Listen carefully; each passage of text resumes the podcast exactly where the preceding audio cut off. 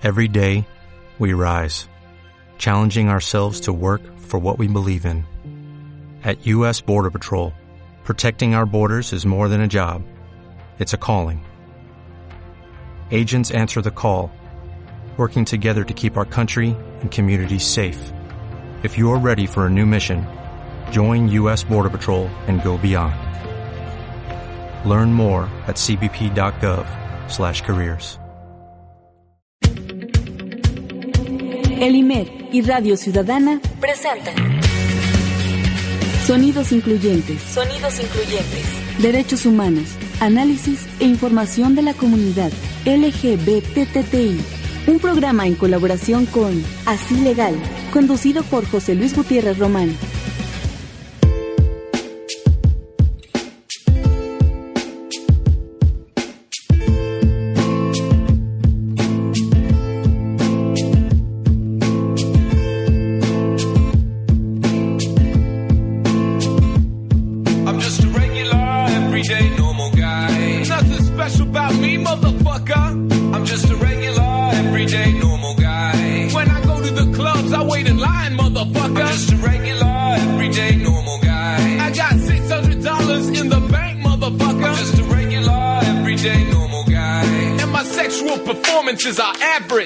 Average. I work in customer service for a phone company. I make 12 bucks an hour, but that's all I need. I live in a small apartment on a quiet street. I don't go out too much. I like to watch TV. I can't afford a car. I use public transportation. I don't mind. I read till I reach my destination. Sometimes a newspaper, sometimes a book. The amount of money I save, the shit is off the hook. And I'm not very good with the women. I'm a pretty shy person and I'm average looking. Last time I had sex was in 2003, and I'm ashamed to admit, but it wasn't free. I'm just a regular, everyday, normal guy. I get nervous in social situations, motherfucker. Bienvenidos y bienvenidas a Sonidos Incluyentes, un espacio de acción, denuncia y análisis que busca contribuir al reconocimiento de los derechos de las personas lesbianas, gays, bisexuales, transexuales, transgénero, travesti e intersex, conocidos como población LGBTTI. Mi nombre es José Luis Gutiérrez y les invito a que se queden en Sonidos Incluyentes porque el día de hoy hablaremos sobre transexualidad masculina. Y para ello tenemos en el estudio a Nathan Ambris. Nathan es artista y defensor de los derechos de los hombres trans. Nathan, bienvenido a Sonidos Incluyentes. Gracias. A todas las personas que nos escuchan les invitamos a que se pongan en contacto con Sonidos Incluyentes a través de nuestras redes sociales. En Facebook estamos como Así Legal y en Twitter como arroba así legal-df. Visita nuestra página www.asilegal.org.mx en donde encontrarás mucha información sobre derechos humanos, además de que podrás escuchar, descargar y compartir todas las emisiones anteriores de Sonidos Incluyentes. Ante la discriminación, prejuicios y estereotipos, escuchemos la diversidad de nuestras voces. Comenzamos. I'm just a regular. Parents are really nice people, motherfucker. I'm just a regular, everyday, normal guy. I'm somewhat afraid of heights, motherfucker. I'm just a regular, everyday, normal guy. I like the show Grey's Anatomy, motherfucker. I'm just a regular, everyday, Estamos escuchando un tema, un tipo común de John Layu, un cantante canadiense que a través de su música se burla del estereotipo masculino tradicional. Les recordamos que hoy nos acompaña Nathan Ambris, con quien hablaremos sobre transexualidad masculina. Antes de iniciar con esta entrevista, quisiera que nos acompañen a escuchar esta información que preparó nuestro equipo de producción. Tu opinión suena.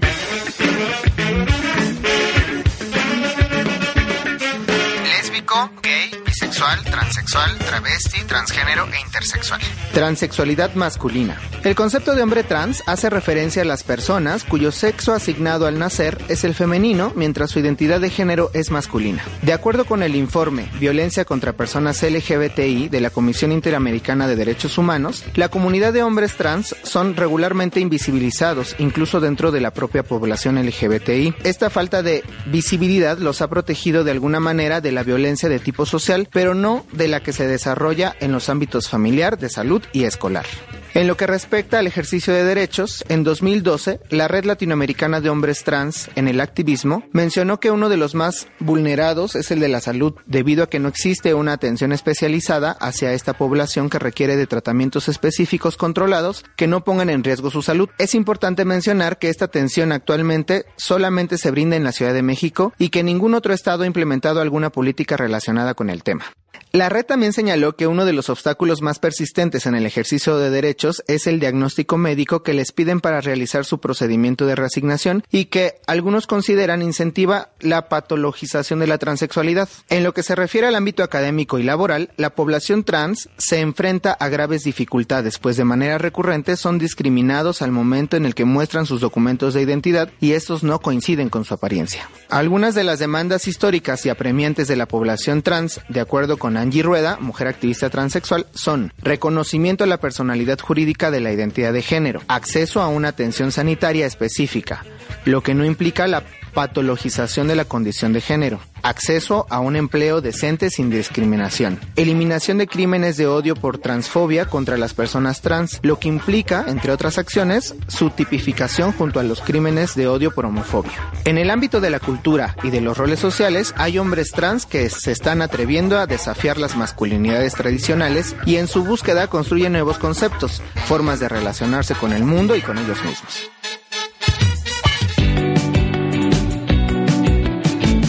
Tu opinión suena. Soy José Luis Gutiérrez y estamos de regreso en Sonidos Incluyentes. Nathan, tú eres un hombre trans. ¿Cómo definirías a los hombres trans? Vamos como a términos muy generales para no entrar como en esta cuestión de eh, transgénero, transexual. Mejor vamos como una un término como más paraguas. Ok. Y bueno, un hombre trans es una persona a la cual se le asignó un género eh, femenino, una construcción como mujer estas pautas de conductas, de vestimenta, expectativas, eh, una construcción como mujer hacia esta persona de acuerdo al sexo con el que nace. Si nace con una vulva, pues sabemos que se le asigna un género femenino a esa persona y si nace con un pene, pues se le asigna un género masculino, una vivencia como hombre. En este caso, eh, se nos asigna una vivencia como mujeres y la cual eh, podemos tardar mucho tiempo, ¿no? En decir, ¿sabes qué? No me siento realmente cómodo con este género, no me identifico, pues tomo la decisión eh, de vivir la vida que realmente quiero. ¿No? Eh, en función de todos los recursos, haciendo uso o no de todos los recursos que puedas tener eh, a tu alcance, ya sea tratamientos de reemplazo hormonal, cirugías, etcétera, realmente. Y eh, una cuestión también social, ¿no? En llevar a cabo una transición de género hacia un género masculino con el cual pues ya te sientes plenamente identificado. Y pues justamente esta cuestión de las posibilidades como lo menciono, son opcionales. Ok. No es como una regla. Ok. No hay una forma de ser trans. Realmente eh, eso me gustaría destacarlo mucho y hacer mucho hincapié en que no hay una forma de ser una persona trans, no hay vivencias iguales entre nosotros claro. y lo que vengo a, a compartirles pues es mi vivencia y puedo a lo mejor mencionar algunas experiencias más de otros hombres, pero no generalizar.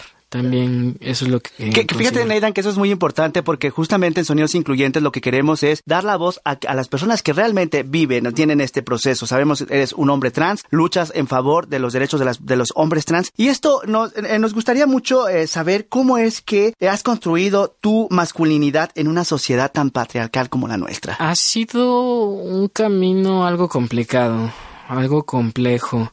En mis primeros acercamientos ya socialmente como Nathan han sido un poco hostiles. No puedo decir tampoco que he tenido mala suerte porque me he dado cuenta de otras experiencias que han sido un poquito mucho más agresivas incluso. Pero mis primeros acercamientos realmente fue mis amigos cercanos, tanto este personas eh, heterosexuales como incluso hombres gay, eh, me decían, a ver, este, ven, ahora sí, salúdame. Y, o sea, era como muy eh, agresiva la forma en la cual me saludaban de mano y luego la palmadita que resultaba ser un zape casi, casi, este, súper doloroso y así de, oye, este, eh, sí, está bien que me identifique como hombre, pero eso no significa que pues vengas a agredirme de esa forma, ¿no? O a violentarme. Eh, cuando eso no se lo haces a otro hombre. o sea, lo estás haciendo con toda la intención de eso me, me, daba cuenta. Sí, es como te quieres asumir como hombre, entonces vive como hombre y te quieren. Ajá, o sea, como que exageraban claro. en ciertas cosas o rituales que, que, que usualmente, ¿no? Y realmente fue algo complicado, fue algo que yo me llegué a cuestionar mucho. ¿Quieres ser ese tipo de hombre o quieres realmente construirte a ti mismo, no? Es todo un reto. Miren, ¿y piensas que haberte asumido como un hombre trans o ser un hombre trans también es parte de una construcción política, digamos? Podría mencionar que desde mi vivencia sí ha sido un posicionamiento político oh, respecto a mi cuerpo o a la construcción sobre mi cuerpo y al vivirme en esta piel. Participé en un fotolibro de hombres trans al desnudo con el objetivo de visibilizar las diversidades corporales en hombres trans. Y desde ahí es mi posicionamiento no en mencionar que no solamente los cuerpos intervenidos quirúrgicamente o hormonalmente eh, son válidos no son válidos cualquier tipo de cuerpo justamente con la simple convicción de, de que esa persona diga que es un hombre claro ¿no? Entonces podría ir desde ahí mi posicionamiento en cuanto a lo político, pues lo personal se vuelve político. Político, claro. Y también en este mundo patriarcal se habla mucho de que, o, es, realidad, que los hombres tienen muchos privilegios. ¿Esos privilegios te han beneficiado? ¿Los has sentido? ¿De qué manera han convivido estos privilegios con Neiran? Creo que es una parte muy importante, la parte de los, de los privilegios. Creo que muy pocos hombres trans nos cuestionamos esta parte de qué tantos privilegios he obtenido al yo tener una vivencia como hombre. A veces no te cuestionas como de, o no te dices, ah, yo este, voy a transicionar este, como un varón o como un hombre porque quiero tener privilegios. O sea, realmente lo haces por la convicción de querer vivir una vida con la cual sí te identificas. Claro. Pero te topas con este tipo de cosas. Y realmente son pocos los hombres que se cuestionan esto. Sí me lo he cuestionado, sí me he dado cuenta que que sí he tenido cierta, eh, ciertas ventajas. y puedo decirte que a lo mejor eh, el tema de seguridad o el tema de ir en la calle a altas horas de la noche quizá no sea como algo este eh, tan profundo este o, o, algo que podamos este no sé darle una visión muy crítica pero eh, por ejemplo, yo puedo estar a las 2 de la mañana caminando, nadie me puede hacer, nadie me hace caso, nadie va y me chifla y me dice o me, o me quiere dar un levantón en un carro. Realmente me he dado cuenta que a veces ni siquiera me hacen caso. Claro. Neiran, ahorita continuamos platicando sobre estos privilegios. Vamos a un corte de estación. Regresamos. Soy José Luis Gutiérrez y estamos en Sonidos Incluyentes. No se vayan. Síguenos y escríbenos a través de Twitter, arroba así legal-df y Facebook, así legal. ¿A dónde, a dónde? No te vayas. Sigue escuchando Sonidos Incluyentes.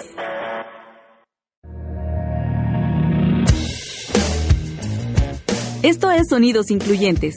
Continuamos.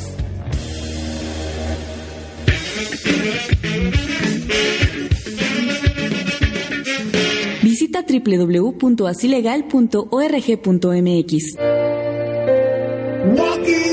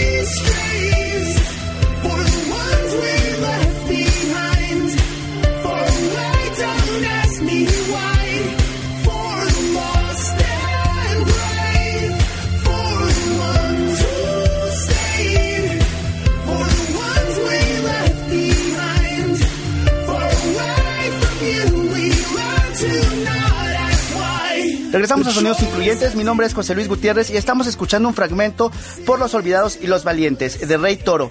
Esta canción que es un homenaje para aquellas personas trans que, a pesar de la violencia de la que muchas veces son objeto, persisten en la defensa de su identidad. Antes de continuar platicando con Nathan, Ambris, ilustrador y defensor de los derechos de los hombres trans, vamos a escuchar lo que nuestro equipo de producción registró en las calles de la Ciudad de México. Regresamos en un momento. Tu opinión suena. ¿Sabes quiénes son los hombres trans?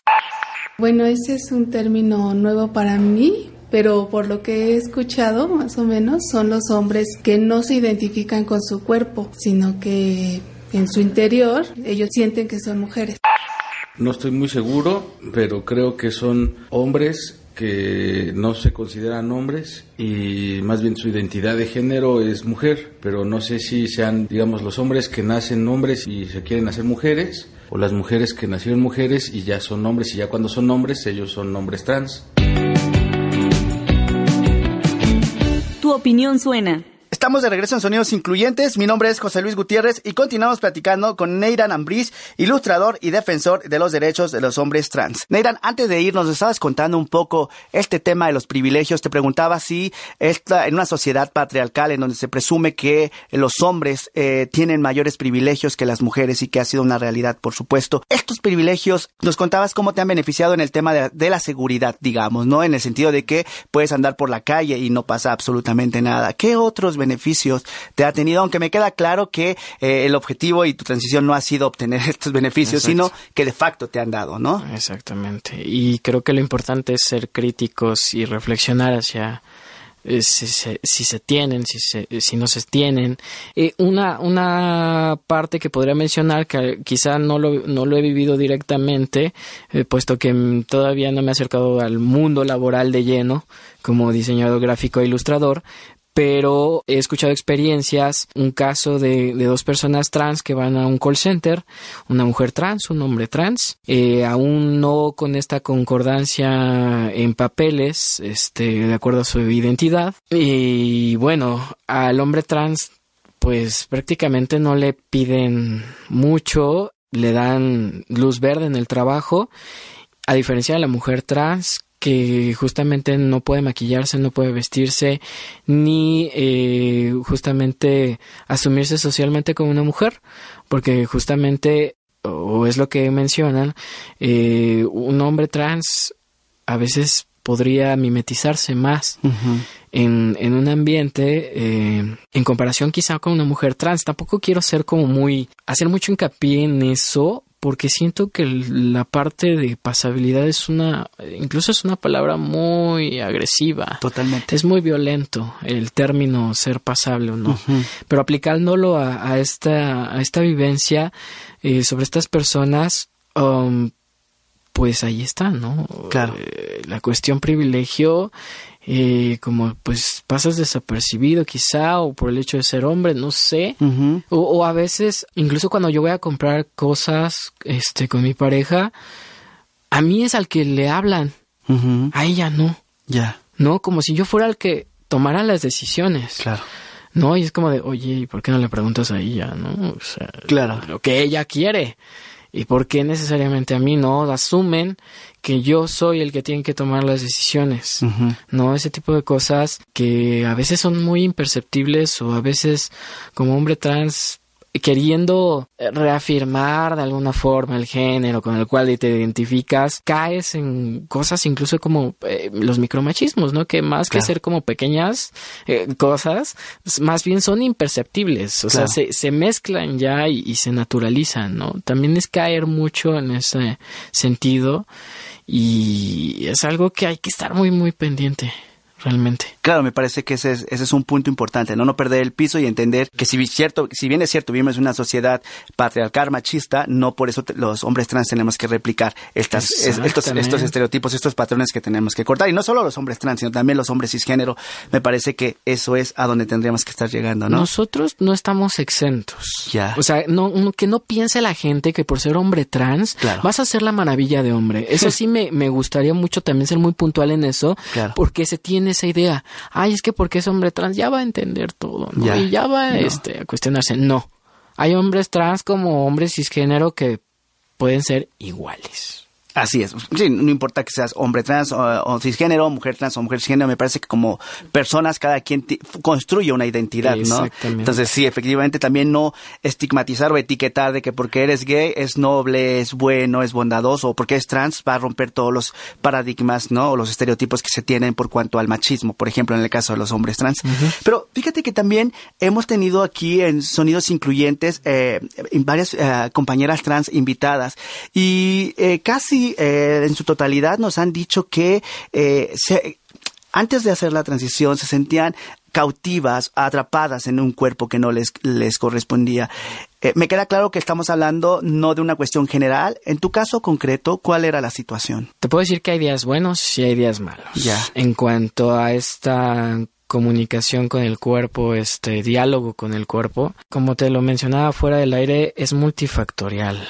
A veces es más lo que dicen allá afuera las construcciones sociales en cuanto a cómo deben de ser los cuerpos y no solamente en gente trans. O sea, eso también yo lo menciono mucho cuando, cuando comparto mi vivencia, que no solamente es aplicable a personas trans, o sea, también personas cisgénero viven con esa presión en cuanto a la normalización de los cuerpos, como, como un, un patrón, ¿no? Que, debe de seguirse. Si no, te, si te sales de ese patrón, pues tu cuerpo no es bonito, no es hermoso, no es admirable. Y justamente yo creo que esta cuestión de, del sentirse en una cárcel mm, va más en una cuestión de empoderamiento, en una cuestión de, de diálogo con tu cuerpo, eh, no estoy diciendo como de acéptate como, como eres, no, o sea, tuneate como tengas que tunearte, o sea, imagina que tu cuerpo, tu cuerpo es un carro y, y que la vas a tunear a como tú quieras, pero la vas a tunear en función de lo que tú quieres, no de, de, esa normalización que, que, que, te dicen que tiene que ser allá afuera, porque a veces como personas trans podemos caer en el ideal cisgénero.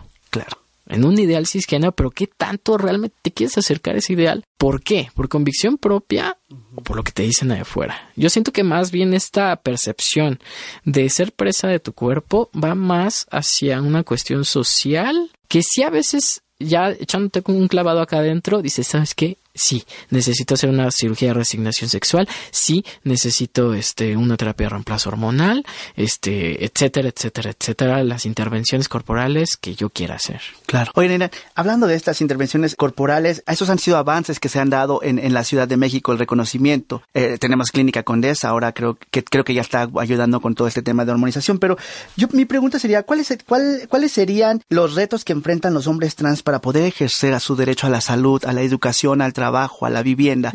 ¿Tienes eh, como identificado estos, estos retos, estas necesidades específicas a las que tenemos que acercarnos y trabajar en una agenda conjunta para el reconocimiento de estos derechos? Mira, y esto va ligado mucho también esta idea a la cuestión de visibilidad versus invisibilidad. Ok.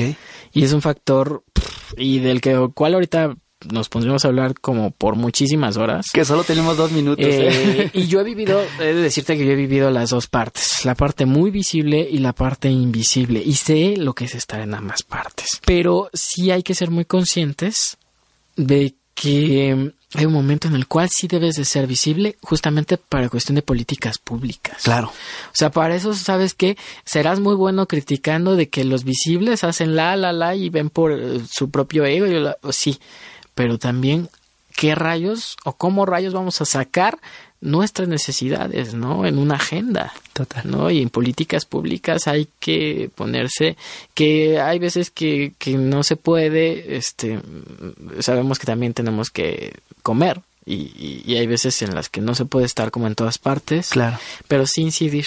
Claro. ¿no? Poco a poco, yo creo que es lo primero que te debes de enfrentar dentro de tu círculo social y si quieres llevarlo como una cuestión más visible, pero empiezas desde tus círculos más cercanos. Mira, lamentablemente el tiempo se nos ha terminado, pero no queremos irnos sin antes eh, conocer tus redes sociales, en donde podemos seguir tu trabajo, qué estás haciendo, cuéntanos, tenemos un minutillo por ahí. Pues realmente en cuestión eh, activista no tengo como mucho trabajo ahorita, he estado en otros en otras agrupaciones colaborando y demás, pero ahorita estoy más bien como enfocándome en mi trabajo como ilustrador. Pueden buscarme como Nathan G. Ambris, guion eh, Nambrix, ilustración y diseño. Es una fanpage en Facebook que administro, me pueden mandar mensajes privados, este, o algún comentario, alguna duda, pues estoy para, para resolverla. Nena, muchísimas gracias por estar con nosotros aquí en Sonidos Incluyentes. Fue un gusto tenerte con nosotros. Muchas gracias. Sonidos Incluyentes es un esfuerzo de asistencia legal por los derechos humanos. Síganos a través de Twitter en arroba así legal-df y en nuestro Facebook así legal. También puedes visitarnos en nuestra página www.asilegal.org.mx, donde encontrarás mucha información sobre derechos humanos y todos nuestros programas. Agradecemos en los controles técnicos a Gamaliel González, también a Carolina Valle, productora del Instituto Mexicano de la Radio, por todo el apoyo y al equipo de producción de Así Legal, integrado por Fernando Hernández y Adriana Aguilar. Ante la discriminación, prejuicios y estereotipos, escuchemos la diversidad de nuestras voces. Hasta el próximo viernes. Escríbenos a comunicación arroba mx. Sonidos, sonidos, sonidos, sonidos, sonidos influyentes. Sonidos Incluyentes es una producción del Instituto Mexicano de la Radio en colaboración con Así Legal